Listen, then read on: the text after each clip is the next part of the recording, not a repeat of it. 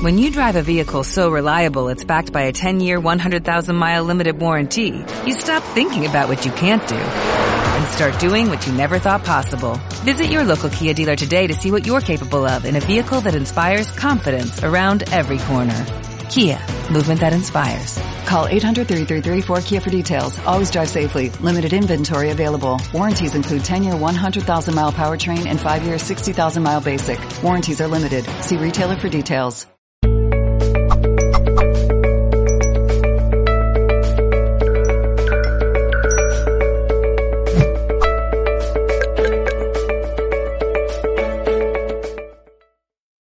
Estamos, eh, estamos, me estoy, estoy sonrojado y todo porque tenemos hoy una entrevista con una queridísima compañera, amiga.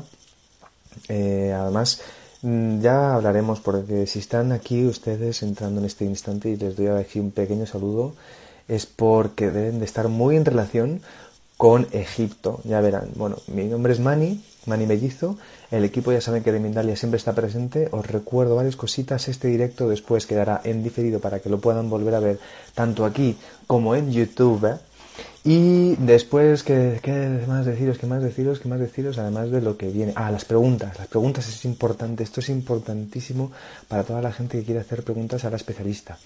¿Vale? Las preguntas, como calma tu voz. Gracias. Eh, las preguntas, por favor, no las hagan en, el, en comentarios, háganlas en el simbolito de interrogación. Ahí, eh, si escriben nombre, país y la pregunta, que no se les olvide la pregunta, por favor, eh, ideal. Y vamos, y todo Josha, y seguimos aquí. Entonces, a partir de ahora, os voy a hablar de la especialista. La especialista, ¿quién es? Mercedes Cibeira. Eh, Mercedes Cibeira, ya la conocéis muchísimos, muchísimas, es increíble y nos trae además un tema, como os he dicho, con Egipto, que es el de, lo voy a decir, Egipto, un encuentro con la magia y la mística, además así con esta voz profunda, porque de verdad eh, eh, va a ser un viaje increíble. Bueno, ya os contará ella, ya os contará ella. Pero sí, antes de eso os la presento y luego después ella que nos presente su proyecto y su trabajo. Mercedes es facilitadora de método, de un método que luego nos contará. Certificada en Egiptología, Máster Reiki Usui, profesora de yoga, licenciada en Administración de Empresas. Y es, es un amor. Así que le vamos a dar paso, ya me ha hecho la solicitud, está por aquí. Vamos a darle paso de cava de luz a través de Mercedes Cigueira, que está adentrándose ahora en este mundo digital. Vamos allá. Mercedes. ¿Qué tal? ¿Cómo estás? Muy bien, muy bien, muy contenta, muy feliz de estar acá nuevamente con vos, acá y con toda la gente que se está uniendo acá. Este, sí, como vos decías, eh, gente seguramente que siente algo por Egipto, por eso sintieron este llamado. Y también me causaba gracia que decían que tu voz los calma. Entonces acá llega mi pita. para, para que no se calmen tanto, ¿no? Para que se despierten. No se calmen tanto para, para levantar, para levantar acá y así equilibramos. ¿sí? Hay que tener los dos polos, eso, para llegar al equilibrio. Perfecto. Yo creo que hacemos un tándem, hacemos un equipo buenísimo. Y yo quiero que, que nos cuentes entonces, que vayas si quieres ya con esto, porque además es que siento que ya en varios eh, directos hemos hablado de Egipto, creo que tú tienes ahí todo un trabajo de egiptología increíble, entonces cuéntanos a ver esto, porque ¿qué, qué, va a pasar? ¿Vais a ir para allá? Eh, vamos a ir para allá, vamos a ir para allá, tenemos dos propuestas para ir para allá. Una va a ser en el mes de marzo para hacer un recorrido de 10 días por todo Egipto, ¿sí? Y con entrada privada, opcional va a ser, ¿no? Porque tampoco vamos a estar presionando a la gente. Vamos a tener una experiencia privada tanto en la pirámide escalonada como en la gran pirámide para poder meditar ahí. Y justamente el día de la pirámide escalonada va a ser el día del equinoccio. ¿Y por qué elegí la pirámide escalonada y no elegí la gran pirámide? Porque cuando fui ahora en marzo, vi que esa energía de la gran pirámide está mucho más potente, más pura, porque tiene menos tránsito de gente. Recién la reabrieron ahora después de 30 años. Que por cierto, Entonces, bueno, perdón, se, llama así la escalonada. Se llama la pirámide, saca la pirámide del faraón Sócer. y se la conoce como la pirámide escalonada. Fue construida, bueno, no me de, si querés empiezo a hablar de la pirámide escalonada porque... Bueno, lo que tú quieras, háblanos de lo que tú quieras. Yo quería hablar también de la magia en Egipto. Pero vamos por parte. Eso. Te voy a contar las propuestas, después te cuento de, de, Egipto las cosas que he estado profundizando más hoy en día y sobre la magia que a la gente le interesa tanto y algunas perlitas que a la gente le importa mucho, tiene mucha curiosidad por el tema de la magia, ¿por qué? Porque en Egipto está la cuna de la magia. Entonces, algunas cosas claves para los que tienen ganas de incursionar en la magia, para que empiecen a profundizar, a observar sobre eso. Pero entonces te termino de contar, primera propuesta en marzo, ir a hacer este recorrido, ¿sí? Que vamos a ir a toda la parte terrestre y luego tenemos un crucero de cinco días que vamos a estar recorriendo los diferentes templos y luego vamos a volver al Cairo para hacer el cierre en la Gran Pirámide, ¿sí? Una meditación privada en la Gran Pirámide. Y después, un proyecto nuevito, tiene un día y medio y lo estoy comunicando acá en Mindalia. Es un seminario de nivel 1 y 2 del método Melquisedec en el Cairo, con visita a las pirámides incluida. El método Melquisedec es una técnica de evolución personal para la conexión con nuestro cuerpo de luz, con nuestro Merkaba, y fue transmitida por el maestro egipcio Tot. Entonces, ¿qué mejor que estar en Egipto haciendo el nivel inicial del método Melquisedec? Es un sueño que tengo hace muchísimos años y este año está viendo la luz. Así que bueno, se presenta esta propuesta para quienes lo sientan, quienes sientan vivir esa magia en primera persona. ¿Y por qué te comentaba lo de la magia? Porque, como sabrán todos, en, Egipto la magia era muy importante, ¿sí? Mm, era mm. parte de la vida diaria, te diré prácticamente en diferentes ámbitos se practicaba la magia, tanto la magia de los templos, la magia funeraria y la magia que aplicaban las personas comunes en sus casas, ¿sí? Para decirlo de alguna manera. Y los grandes magos, los más importantes, eran sacerdotes que como primera instrucción para ser mago tenían que conocerse a sí mismos. Era lo primero. Total. Lo primero. ¿Por qué? Porque quien llegaba a conocerse a sí mismo, a llegar a los aspectos más profundos, conocer la luz y la oscuridad de sí mismos, podía llegar a la esencia del K. ¿Qué es el K? Es el mm. espíritu. Ya. ¿Mm? Algo estuvimos hablando, ahí te acordaste, ahí te acordaste, ¿sí? que la magia le llamaban, la magia le era Heka, ¿sí? Era el manejo del K, el manejo del espíritu, el manejo de la fuerza. Y comenzaba conociendo por el propio Heka. Entonces, cuando el mago conocía su Heka, por ahí podía entrar a conocer a los dioses. Y una vez que conocía a los dioses, podía comenzar a hablar el lenguaje de los dioses. Y esa era la magia. ¿Sí? Entonces, a todos los que estén interesados en iniciarse en la magia, en la transformación personal, en tener incluso asistencia de los seres superiores, primero hay que comenzar por conocerse uno mismo. Total, ¿Mm? total, Mercedes. La evolución, la magia, no es algo que viene de afuera, ¿sí? Mm. Viene, viene de afuera si la magia está primero adentro, si no, no va a poder llegar. Va a ser algo transitorio, va a ser algo fugaz, mm. ¿sí? Mm. Porque la magia real está adentro. Y estos sacerdotes que eran iniciados, ¿sí? Que podían conocer a los dioses, que conocían la magia, fueron los que diseñaron, para decirlo en cierta manera, Egipto, porque ellos directamente hablaban con los dioses y lo iban haciendo a voluntad de los dioses. ¿Por qué? Porque si Egipto era un espejo del cielo donde vivían los dioses, los dioses también iban a habitar en Egipto. Entonces, toda esa magia quedó plasmada en Egipto. Muchos piensan que Egipto está apagado el día de hoy, que no sirve, que no tiene energía. Nada que ver. Está súper activo, porque cada jeroglífico, cada columna fue hecha con magia, fue hecha con jeca. Entonces, el ir a esos lugares ayuda a que algo dentro nuestro que está latente, parte de esa magia se active y nos ayude a reconectarnos, nos ayude a recordar quiénes somos, nos vuelva a llevar a esa unidad, a esa conexión con los dioses, a esa conexión con el uno. Se dice que en egiptología, cuanto más atrás se va en la egiptología, más a más unidad se llega. Igual que en todas las religiones, digamos, casi siempre, ¿no? O sea, te refieres, perdón, con eso te refieres, cuanto más atrás se va, te refieres eh, en la historia de Egipto. Así es.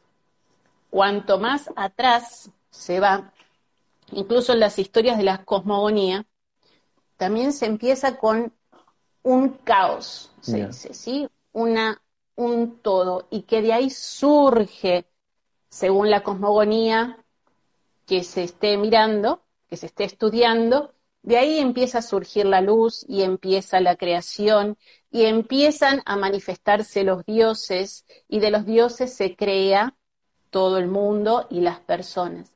Entonces, cuanto más atrás se va, porque también los dioses en primera instancia eran energías, eran aspectos del uno. Y luego eso se fue como parcializando y se le fue dando una entidad separada. Y a varios se le dio una entidad física. Por ejemplo, el mm. cielo o la tierra son dioses. Y además de ser dioses, tienen una manifestación física sobre la que nosotros podemos, en la que nosotros podemos vivir. Y para los egipcios eso era una realidad que también estaba dentro de ellos. No era que el cielo y la tierra eran dioses que estaban separados. No, mm. ellos habitaban en los dioses, vivían en la unidad. ¿Sí? Era algo muy potente y cuanto más atrás vamos en la historia egipcia, más potente es esa unidad. Ya, ¿Mm? ya. Qué bueno esto, ¿eh? Sí, sí, sí, sí. Es muy interesante, muy interesante. Mm, mm, volviendo al tema de, de Jeca, ¿no? Porque entiendo, ¿no? Que entiendo, por ejemplo, que Egipto, que tiene como todo lugar de poder, ¿no? Por todo lo co-creado, la magia, la, la jeca, ¿no? Que como has dicho tú, ¿no? Que es como la... Mm, no sé si lo voy a decir bien, ¿eh? La manipulación como de la magia, ¿no? del poder. Perfecto. Muy bien. Eso, de alguna forma, por ejemplo, al aprenderlo, podríamos aplicarlo después en otros lugares, para poder hacerlo también, para poder... Bien, a ver, la magia tiene varios aspectos, ¿sí? Y también fue evolucionando con el tiempo, porque una parte muy importante de la magia eran las palabras sagradas. Y esas palabras sagradas, oh, abriste una puerta ahí. Mm. Queríamos entrar por ella. Esas palabras sagradas solamente tenían su pureza original en el sonido egipcio. Y eso se perdió, pero no se perdió en los jeroglíficos. Por eso Hermes Trismegisto, que en realidad era el maestro Tot, dice que los griegos hacían esfuerzos vanos por traducir y poner sonido a los jeroglíficos. Mm. Y esa ya no era la lengua egipcia, eran sonidos vanos, mm, que en realidad el egipcio original era el único que mantenía el jeca. Entonces, más vale no traducir los jeroglíficos y dejarlos en su estado puro escrito. O sea, esa pictografía, esos jeroglíficos, contienen jeca pura.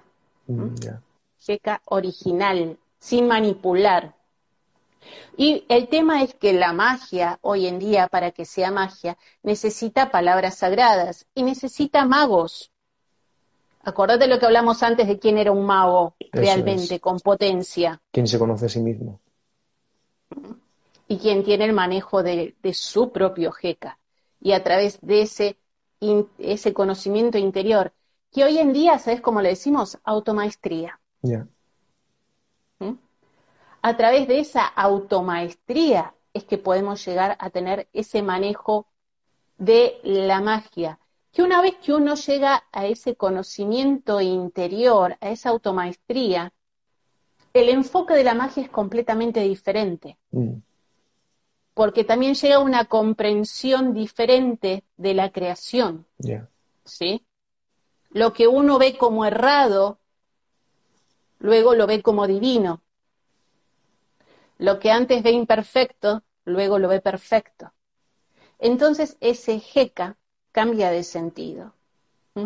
Muchas veces esta conexión con el maestro interior implica convertirse en un observador, ¿sí? Y a través de esa observación seguir aprendiendo de lo perfecto de la creación y de la divinidad. Entonces, sí, volviendo a la magia, podemos aprender caminos para llegar a la automaestría. Y a través de que podamos ir avanzando en esa automaestría por ley de correspondencia, vamos a poder ir cambiando el afuera. Porque por ley de correspondencia, como es adentro es afuera, como es afuera es adentro. ¿Sí? Y también los egipcios sabían muy bien, bueno, los principios herméticos en realidad fueron hechos por Hermes Trismegisto, que es, el, nombre. Así es, muy bien. ya, ya, la tenés clarísima. La tengo clarísima, clarísima. la tenés 10 puntos en egiptología. Muy bien, sí. Exacto. Porque entonces ellos los principios herméticos los vivían. Ya. ¿Sí? Hay alguien, alguien dijo hermoso, perfecto. No sé si hermoso vos o hermoso lo que acabamos de decir. Las dos cosas. Muy bien. Este, los principios herméticos este, eran parte de la vida de los egipcios, era algo natural, no era algo que tuvieran que aprender, porque la necesidad de una regla externa vino después. Mm. La necesidad de estructurar los principios vino después. En un inicio era parte natural, era la mm. naturaleza. Se mm. interactuaba de manera natural con la creación. Los principios eran ellos mismos. ¿sí? Pero luego, con el tiempo, las cosas se fueron dividiendo hasta hoy en día, en el cual sentimos cada vez más separación. ¿Mm? Ya, total. Y se dice que en realidad estamos teniendo una época de retorno a la época egipcia. ¿Mm? Que dentro de el espiral de evolución, ¿cuánto tiempo tengo para desarrollar esta idea? Decime. Tengo mm, unos tres minutos. ¿Dos? minutos? Bueno, voy a tratar de, voy a tratar de comprimir la idea lo máximo posible. Según la antroposofía, se supone que fuimos evolucionando de manera tal que hubo una caída en espiral. Siempre la espiral se repite en toda la creación, viene en relación a geometría sagrada. Y en esta caída en espiral fuimos pasando por diferentes etapas.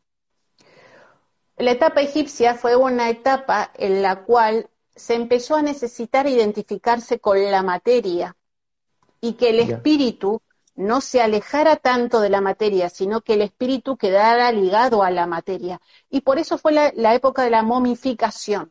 Mm. Eso fue la idea principal, era que el espíritu, el K, y el alma, el Ba, se siguiera identificando con ese cuerpo y produjera una conexión con la materia. Y se dice que esa, esa caída continuó hasta la época de Cristo, con su muerte y que a través de su sacrificio y la sangre que volcó y en la resurrección fue como el inicio de esta elevación, de esta vuelta. Pero tenemos que pasar por otra vez esta etapa de lo material en conexión con el espíritu. Por eso todavía estamos como muy enganchados con todo lo que es el cuerpo, la materia, las cosas, pero es, parte de la evolución. Y necesitamos esta clave, esta llave que tiene Egipto, estas codificaciones que tiene Egipto, para poder seguir subiendo a la siguiente etapa, que va a ser una etapa menos conectada con lo material. ¿Mm? ¿Sí? No significa que desmaterializada, sino menos conectada con lo material, menos identificada con lo material, sino cada vez más identificado con la energía y el espíritu. Mm. ¿Mm? Qué bueno. Qué bueno. Qué bueno que estemos en este proceso. ¿eh? Sí, es espectacular. Es espectacular. Muchas veces protestamos, ¿no? Vamos a reconocer lo que decimos otra vez. Total. seguimos igual. sí, seguimos igual, no vamos a evolucionar más. No, no, no. No, no, estamos, estamos, estamos, estamos despertando, estamos despertando cada cual a su manera y a sus tiempos. Siempre hay que recordar eso, ¿sí? Y de vuelta, como dices tú, entiendo a la, a los principios de Egipto, ¿no? A, las, eh, a la era dorada, ¿no? Esta que hablan también, se, habla, ¿no? De cuando todo era... Exacto. entiendo que, claro, que haya habido, por eso dices tú que es muy interesante, como esa, esa mirada de echar en la historia en Egipto, a ver qué, qué, qué, había supuestamente antes y qué cuentan después, que, se cuentan tantas cosas.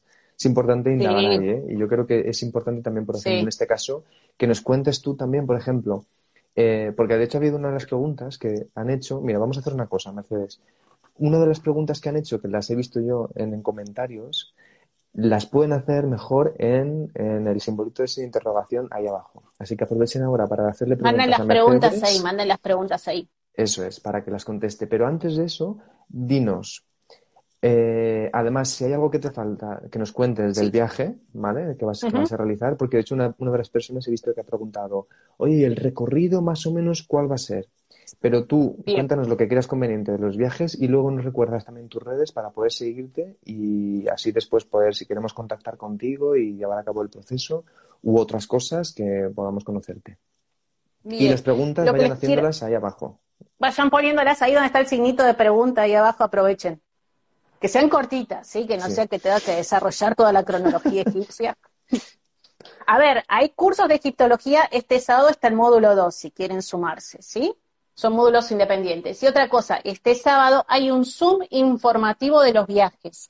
Así que quien quiere, busca en las redes o me manda mensaje que les mando el link. Si no, en, tanto en mi Instagram o en mi página web están los datos para este Zoom y también para el viaje a Egipto y el, curso del método Melquisedec en el Cairo. Eh, las redes y así después nos relajamos y nos dedicamos a contestar preguntas. Las redes. Eh, página web www.mercabadeluz, mercaba con K y B larga. No sé cómo dicen, B. ¿Cuándo? Eh, B, B, B de V. Ah, eso. mercabadeluz.com, ¿sí? www.mercabadeluz.com. Instagram, arroba mercabadeluz. Facebook, mercabadeluz 333. Sí, todo igual, chicos. No hay manera de equivocarse. Email, email, si alguno es amigo del email, mercabadeluz.gmail.com. Muy bien. Pues entonces, Mercedes, vamos con las preguntas, ¿vale? El itinerario, te han dicho, ¿no? Sí, ah, ah sí, sí, cuéntanos, cuéntanos un poquito el, itinerario y luego vamos El itinerario. que, también es, una de las preguntas, es una de las preguntas que han hecho, así que adelante. Sí, sí, por eso te digo, el itinerario te habían dicho. A ver, em, de memoria va, ¿eh? Mm, ok. Eh, así que por ahí me olvido de algo. si no te preguntamos. Bueno, comenzamos en el Cairo y en el primer día vamos a ir a la pirámide de Saqqara, la pirámide escalonada, al Museo de Inhotep, que fue el que diseñó la pirámide escalonada. Y esa noche está la posibilidad de hacer el opcional de meditación en la cámara funeraria de em, esta, de la Gran Pirámide, del faraón Soser. Luego em, vamos a estar yendo a Luxor, espero no haberme olvidado algo en el medio.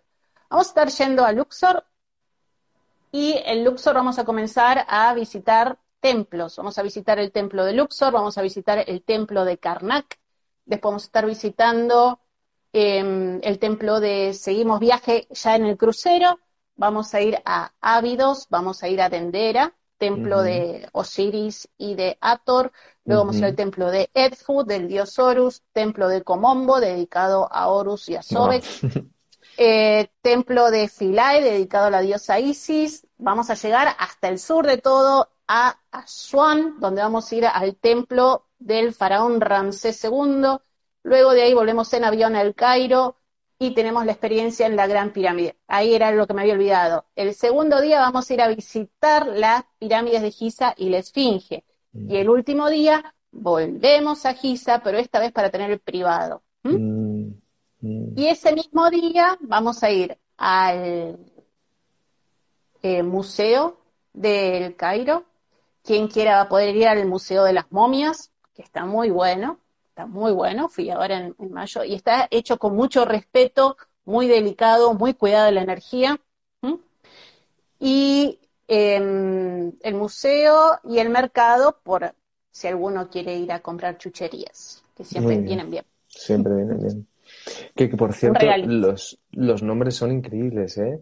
Sosek, Karnak, me encantan, ¿eh? sí.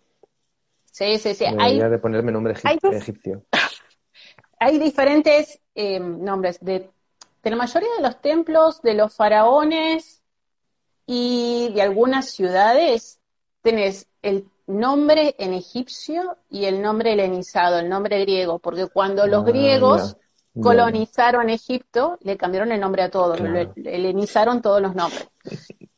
Entonces tenés varias versiones de cada cosa, el nombre que es egipcio o griego. Okay. Pues vamos con, vamos con la, eh, otra pregunta también, que acaban también de, entrar. Mira, te escribe Alejandra Biglioni, y te pregunta, ¿cómo nos damos cuenta que somos magos? Dice, ¿la evidencia es magia? La evidencia es un don, ¿sí? La evidencia es un don que se recibe, puede ser por iniciación o puede ser por causas naturales. En realidad, el mago te vas a dar cuenta cuando en realidad ya no te importa ser mago. que es que en realidad también eh, uno llegó a un grado tan profundo e interior, sí, que el quién soy no es relevante. ¿Mm? Eh, uno llega a, a sentirse tan en comunión y tan en unidad con el todo que el ego, la identificación de quién soy o qué puedo hacer, es irrelevante. Mm. Si todavía uno está muy parado en el quién soy o qué poder tengo, porque la magia da poder, si estoy parado en ese lugar, falta todavía un poquito más de trabajo interior. Pero son etapas. La magia no es algo tampoco de todo o nada, incluso también no es algo que quizás se pueda tener de manera permanente, porque en, este, en esta dualidad, eh, uno puede ir muchas veces teniendo un día de conexión y un día de desconexión. Entonces también el trabajo del mago es un trabajo continuo sobre sí mismo. Qué bueno esto, ¿eh? me, recuerda a, a, otros, a otros autores ¿no? que hablan también de, de ir más allá del poder. Cuando te das cuenta del poder, ir más allá del poder y empezar como a ser más un canal, ¿no? Y no, no tan enfocado en yo soy el que tiene el poder, ¿no? Muy, muy bonito eso. Vamos con la última pregunta. Mira, te escribe Elizabeth y te pregunta, has mencionado G, K y VA. ¿Puedes aclarar un poco estos conceptos? Bueno, en realidad los que mm, estarían en cierta manera más relacionados es el K y el VA. Y falta el ir ahí también, y el cuerpo. Para los egipcios el ser tenía varios componentes. Nosotros tenemos menos que ellos. Para ellos había varios componentes. Tenemos por un lado lo que es el cuerpo físico, que se llamaba Shat. Te sigo tirando nombres a tu colección. El Shat. Después tenemos el K, que era lo que nosotros conocemos como energía vital o quinta esencia. Éter. Tenemos el BA, que son todas las características eh, no físicas que diferencian a la persona. algunos autores hacen mucho hincapié en dar todos esos detalles, porque de manera genérica y para que sea más fácil de identificar con algo que conocemos, comúnmente se le dice que es el alma. Pero algunos te dicen es más que eso, son todas las características que te individualizan y que no son físicas. ¿Mm? Em, ahí está el K y ahí está el BA. Otro componente importante era el I, el corazón. ¿Sí? porque para ellos el corazón era el centro del pensamiento y de la conciencia, no era el cerebro, el corazón, era el centro del ser. Por eso es que hay una escena muy famosa, em, se llama el juicio de Osiris, que es que al fin de sus días la persona cuando va hacia el más allá, a su nueva vida, tiene que pasar por un juicio que es el juicio de Osiris, en donde su corazón es pesado contra una pluma de Mat. Mat es la diosa de la verdad, el orden y la justicia. Entonces, si su corazón pesa tanto o menos que Mat, puede acceder al más allá, a los reinos, a la vida eterna, a los reinos eh, maravillosos, al Aaru junto a Osiris. Y si su corazón es más pesado que la pluma de Mat, es devorado por una bestia. y ahí termina la historia. Ok. Qué bien, Mercedes. ¿eh? Ese, es un, es un poquito, sí. Qué interesante, ¿eh? la verdad que mm, mm. sería muy interesante poder ir para allá y como si no podemos, por lo menos tenerte más veces aquí para que nos sigas hablando de toda la parte de, Egipto, de la magia, de la mística. Y ahora lo que te quiero pedir es que nos digas una última idea antes de despedirnos, que ya estamos en el final, y que te despidas de la audiencia que te está escuchando, que yo creo que eso de hermoso ha sido más por lo que dices. ¿eh? Qué rápido que se me pasa, ¿eh? qué rapidísimo que se pasa. Bien, te repito mis, mis redes, eh, el Instagram, que ahora espero que todos vayan allá a mi Instagram a seguirme y así les puedo mandar mensajitos, si me mandan mensajes, y les mando cosas, y vean todo lo que subí también sobre Egipto si les interesa. Em, mi Instagram es Mercaba de Luz. Mercaba se escribe con K y B larga. Y mi página web www.mercabadeluz.com. ¿sí? Mm. Facebook, lo mismo, Mercaba de Luz. ¿Sí? Van a ver que tengo una página personal y una página abierta, cualquiera, ¿sí? La página, la página personal, el perfil ya se está por llenar, así que mejor vayan a la otra. Eh, y el mail mercabadeluz.gmail.com. ¿Mm? Vamos a dejar también los enlaces en la descripción de este vídeo, ¿vale? Por si acaso no lo han llegado a captar, ahora lo pueden ahí eh, mirar. Genial. Muy bien. Mercedes. Bueno, placer, qué ¿eh? lindo, qué lindo ver esto de acá, qué placer. Sí, pero se pasa rápido, se pasa rápido. Lo que cuentas es un itinerario eh, profundo, ¿eh? Largo, no sé cuántos. Va a ser profundo. ¿Cuántos Son 10 días. Eh, no, perdón, 11 días, 10 noches. Sí, es bien intenso. O sea, fui y lo hice yo misma en mayo para ver que no faltaba nada, ajustar, poner esto, sacar allá. Va a estar maravilloso y va a haber actividades espirituales, por supuesto, además de las de los privados en las pirámides, va a haber sorpresitas, quiero que experimenten ustedes mismos escribir su nombre y ver la potencia que tienen los jeroglíficos. Vamos a hacer pequeñas meditaciones en los templos cada vez que podamos. Quiero que mm. codifiquemos cristales con las experiencias que van mm. teniendo. Quiero que sea algo inolvidable, transformador y que los ayude a conectarse con ese maestro interior de ustedes, ¿sí? Y con ese mago, ¿sí? El primer paso en la magia. Que nos convirtamos también en mercados de luz como tú, como tú cuentas. Así es. Pues, así pues nada, Mercedes. Entonces nos despedimos aquí con un poquito más sobre no solo Egipto, sino también sobre nosotros mismos y estas ideas que has dado hermosísimas. Y nada, entonces os, os, recuerdo varias cosas. Síganmela, por favor, a Mercedes Ideira en su cuenta y también en nuestra cuenta también de Mindalia Televisión, en Instagram, Facebook, Twitter, en nuestro canal de YouTube y en nuestra página de Mindalia Televisión también para realizar donaciones. Y Mercedes, un placer ¿eh? siempre poder hablar contigo. Esta comunicación Lo mismo digo. Los dos es maravillosa. Lo mismo digo, Mani, vendrán más, vendrás más seguramente, sí. Seguro. Seguro vendrán más. Bueno, muchísimas gracias. ¿eh? Un beso enorme. Besos a todos.